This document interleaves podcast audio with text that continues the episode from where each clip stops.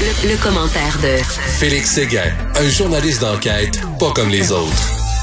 Ah, quand même, Félix, de voir un gars qui était cambrioleur, qui volait les gens, qui crie les droits, les libertés. Et lui, les droits et les libertés des gens qui volaient. Qu'est-ce qu'il en pensait, lui?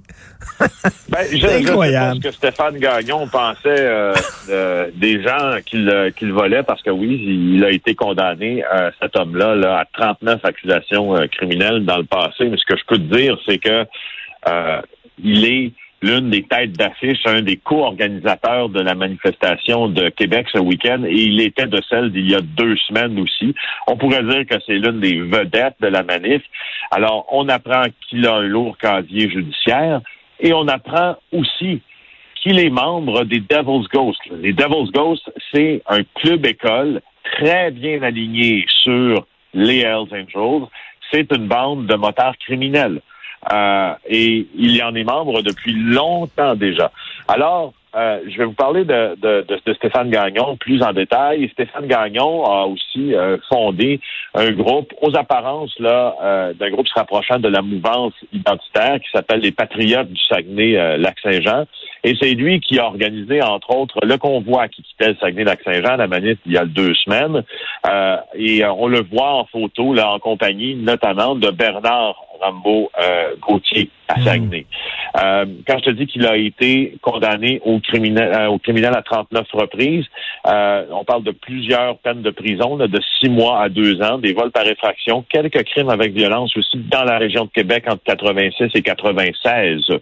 Euh, maintenant que cela est dit, il y a peut-être un peu plus à dire euh, sur l'esprit euh, de la chose. Bon, lui, il est fiché d'ailleurs gagnant par la police, là, fiché comme un des dix membres des Devil's Ghosts, qui a des chapitres au Saguenay. Lui est membre de celui du Saguenay, mais ils sont aussi à Montréal, en Outaouais, en Estrie.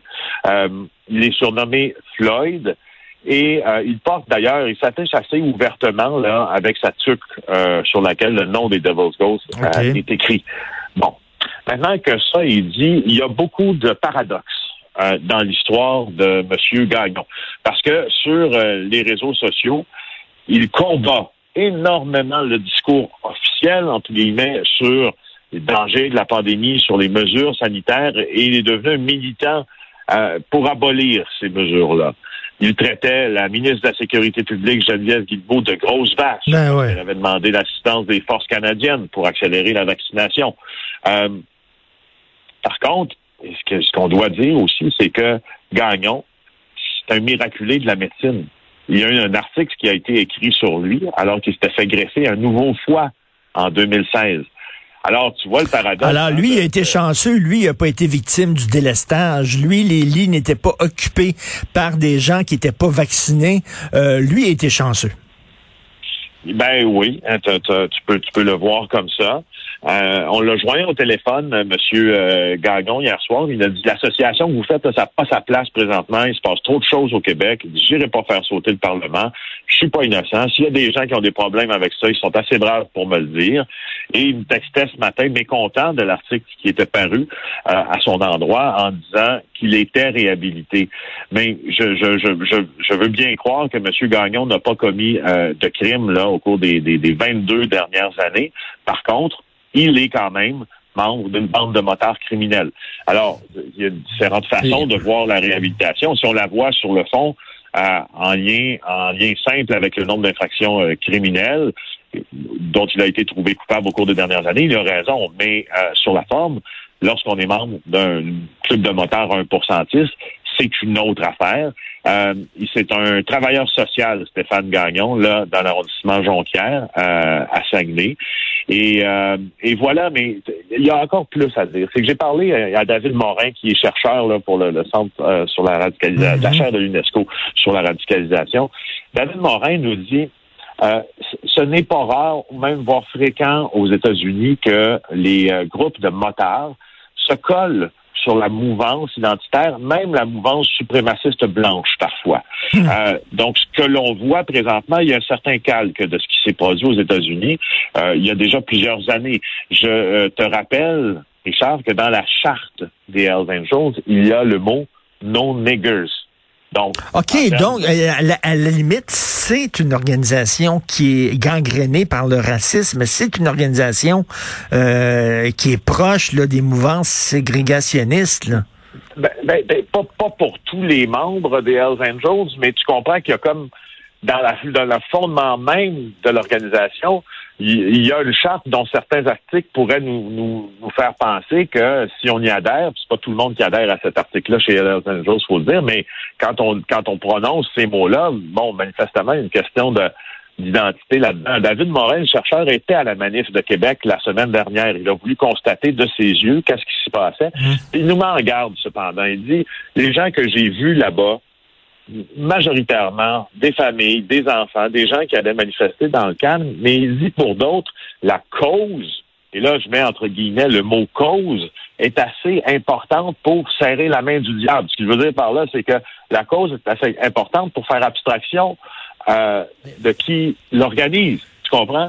Euh, c'est assez intéressant. Euh, oui, et, je, je, je, souligne que, bon, ce, ce, ce scoop-là du journal, bien sûr, c'est toi, Félix, c'est ton, ton comparse Éric Thibault qui sortait ça aujourd'hui. Et euh, écoute, la question que je me pose, c'est J'envoie le message aux, gens de, de, de, bonne foi qui veulent manifester pour des raisons légitimes. Euh, faites attention parce que peut-être cette manifestation-là va être noyautée par des gens que vous voulez pas nécessairement fréquenter. Des gens de l'extrême droite, des gens, des groupes identitaires crainqués, des éléments criminalisés, tout ça. Est-ce que ça vous tente d'être associé à ces gens-là? Je sais ben, pas. En fait, en fait, Charles, il y a quelque chose d'assez important, de fondamental dans la, dans l'action euh, politique, parce que bon, manifester, c'est une forme d'activisme politique, n'est-ce pas?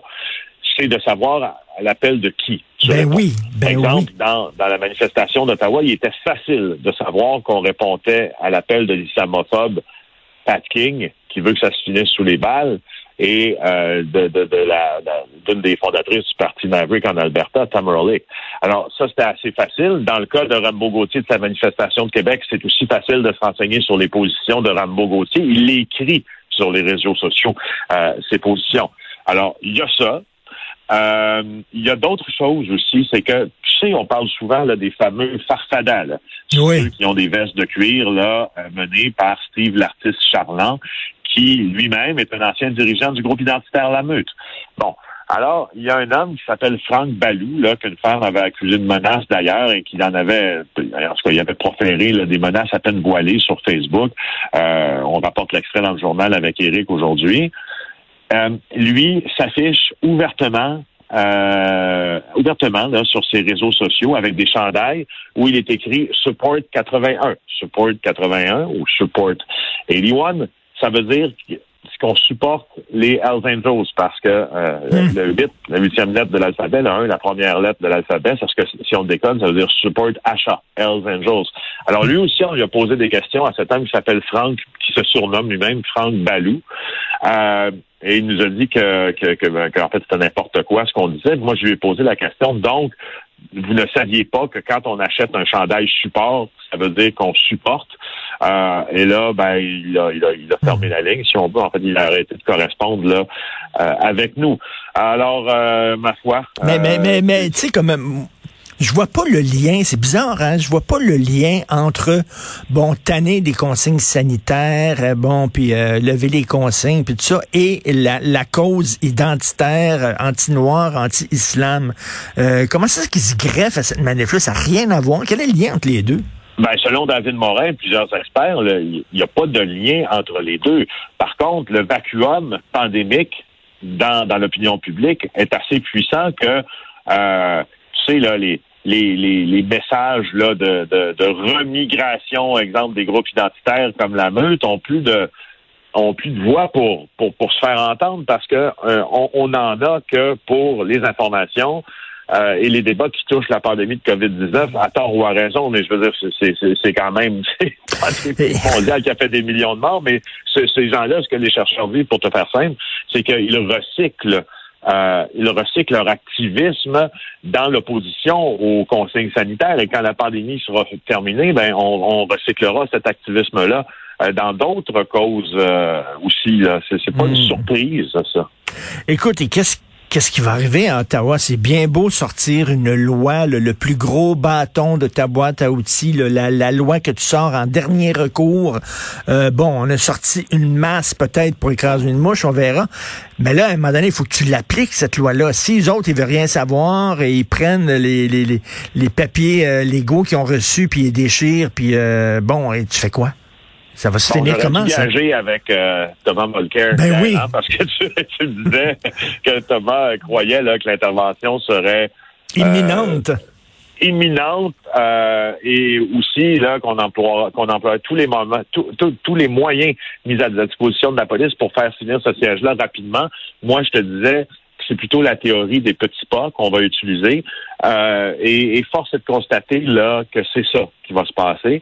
Parce que regarde là dans le continuum, si tu veux, il y a, dans ce qui est en train de se passer devant nous là, probablement un des meilleurs exemples du continuum de l'emploi de la force. Parce que ce qu'on a commencé par faire hier, c'est euh, distribuer des feuillets dans lesquels on informait les manifestants qu'ils étaient en situation d'illégalité, dans lesquels on les informait des conséquences euh, de leur action. Et aujourd'hui, on peut s'attendre à ce que ces mêmes manifestants, je sais que le terme n'est pas bien utilisé, mais c'est comme ça que les policiers l'emploient, vont les verbaliser probablement, ces manifestants-là. C'est-à-dire que là, maintenant, avec des haut-parleurs hyper puissants, on va leur dire, écoutez, là, là, ça s'en vient, c'est illégal, on vous demande de quitter. Oui, ouais, mais je, euh, je l'ai aujourd'hui, ils disent, ils ont beau sortir des guns, ils ont beau sortir des ultrasons, puis tout ça, on décollera pas. Oui, je comprends bien. Je comprends bien. Sauf qu'à un moment donné, il va y avoir une force du nombre, là, puis ça va, ils vont, ils vont être en, sous-nombre comparativement aux forces policières.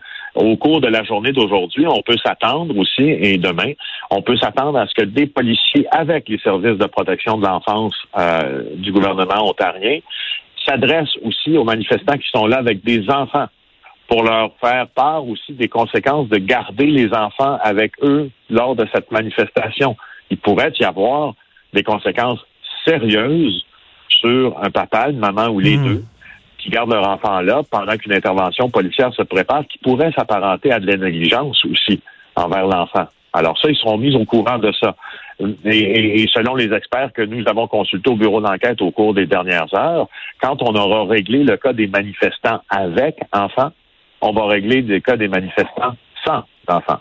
Et là, on, va, on va être à une étape différente de l'emploi de la force. Il n'est pas euh, exclu aussi là, qu'on procède à des arrestations hmm. très, très ciblées des leaders de cette manifestation-là pour les éloigner du convoi. Je t'annonce aussi euh, qu'il y a plusieurs pelotons d'intervention de la Sûreté du Québec qui quittent aujourd'hui euh, la région de Montréal en fait, euh, je te dis pas le nombre parce que ce sont des informations opérationnelles. Il faut, il faut quand même les protéger. Je te dis qu'un peloton là de la Sûreté du Québec, c'est composé de 37 policiers spécialisés dans la répression des émeutes. Alors, il y en a plusieurs qui quittent aujourd'hui pour la région d'Ottawa, mais aussi pour la région de l'Outaouais, parce que les fameux farfadas dont on parlait en début de conversation font aussi un siège présentement à Gatineau, n'est-ce pas? Et on est en attente d'une injonction en avant-midi parce qu'ils occuperaient illégalement euh, un stationnement là, de Gatineau. C'est le stationnement où euh, mon, mon collègue et ami euh, Yves Poirier, le journaliste, s'est fait invectiver hier, c'est-à-dire les pires insultes, puis s'est fait bousculer. Alors voilà. Ah non, Yves, il est incroyable, imperturbable, euh, garde euh, la tête froide, il est hallucinant. Il est, bon, hein? il est excellent, mais je regarde ces gens-là, là, ingouvernables, qui veulent rien savoir d'aucun gouvernement. Ils vivaient où? C'est dans quelle grotte ils étaient, ces gens-là, avant? On dirait qu'ils sont tous sortis de leur trou en même temps. Et euh, ben, c'est une bonne question. Drôle, drôle, drôle de climat, vraiment. Et je veux rien te dire que il a, Thomas a réitéré. Il me dit encore tantôt, il y a quelques minutes, écoute, Richard, mes sources me disent que la plus grosse opération policière de l'histoire du Canada se prépare. Écoute, vous, vous ça ne parlez pas au même monde, mais je sais pas. oui, non, non, mais ça, c'est tout à fait. Thomas a, raison. L'opération policière qui va découler du siège de la colline parlementaire sera sûrement une des plus grosses opérations policières que l'on aura vues. Par contre, ce n'est pas une opération policière qui se déroule en de deux heures, c'est fini. C'est bien sûr, par, la, logistique même de cette opération-là, il faut sortir les camions euh, de, là. Mais j'ai des mauvaises, j'ai des mauvaises nouvelles pour toi quand même. Selon moi, là, ok, peut-être ils vont reculer la gang de Farfada, puis de Farfadet, puis tout ça, là, puis la... mais après ils vont reculer, puis après ça ils vont préparer un autre coup. Je suis sûr, parce qu'ils sont craqués ben, tabarnouche. ils sont ça craqués. à te dire ce qu'on s'est dit tantôt. Euh, ils vont recycler leur discours aussi. Puis, à la pandémie va être finie, puis ce, ce discours-là risque, les chercheurs le disent, de se recycler en opposition à un enjeu différent. T'as raison. Puis il y a du monde intense là-dedans, très intense. Hein, moi dire, je m'ennuie du temps où le Canada est un pays plate. Puis Ottawa est une hey, moi, j'aimerais plate. couvrir les sports. Moi, des fois, je pense, là. Puis, de toute façon, j'ai mon homonyme qui les couvre, là, puis je veux pas diminuer leur travail, mais j'aimerais pas mal ça, faire les échos de vestiaire. Oui. Du match. Et moi, moi, je vais. Écoute, Brandon, euh, t'as-tu joué une bonne game? Ouais, moyen, non, parfait, merci, ça finit 3-2. Ouais, moi, je vais être critique de cinéma, critique de resto, c'est tout. Je vais me recycler, là. merci beaucoup, Félix. À demain, bonne journée.